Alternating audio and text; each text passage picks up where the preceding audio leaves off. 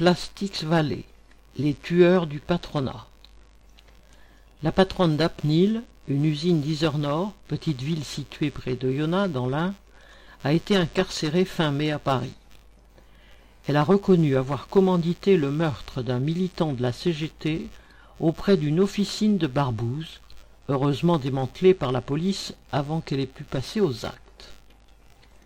Cette entreprise, qui fabrique des pièces en plastique assez complexes sur des presses à injecter, puis réalise leur usinage, ressemble à bien des usines de la vallée de Yonax, dites Plastics Valley. Une centaine de salariés, des ateliers modernes dans une zone industrielle aménagée aux frais de la collectivité, des patrons paternalistes soutenus par les élus locaux. Laurent Vauquier, en campagne pour les régionales, et Damien Abad, député LR de l'Ain, s'était d'ailleurs fait photographier avec la patronne d'Apnil en 2015, pas gêné par les conditions de travail dans ces usines du plastique qui sont tout sauf modernes. Les ouvriers, souvent intérimaires, souvent des femmes, qui conduisent les presses à injecter doivent parfois s'occuper de neuf ou dix machines en même temps. Les heures supplémentaires alternent avec les périodes de chômage partiel, tandis que les horaires en équipe s'ajoutent aux cadences pour détruire la santé des ouvriers. À Oyonnax, comme dans bien d'autres endroits, les patrons ne tolèrent pas que les travailleurs cherchent à s'organiser. Ils n'hésitent pas à intimider ou à licencier ceux qui relèvent la tête, réclament la simple application du Code du travail ou envisagent de créer un syndicat.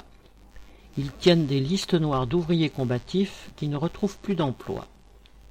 Pour se débarrasser d'un ouvrier adhérent de la CGT et engagé dans le mouvement des Gilets jaunes, la patronne d'Apnil est allée encore bien plus loin.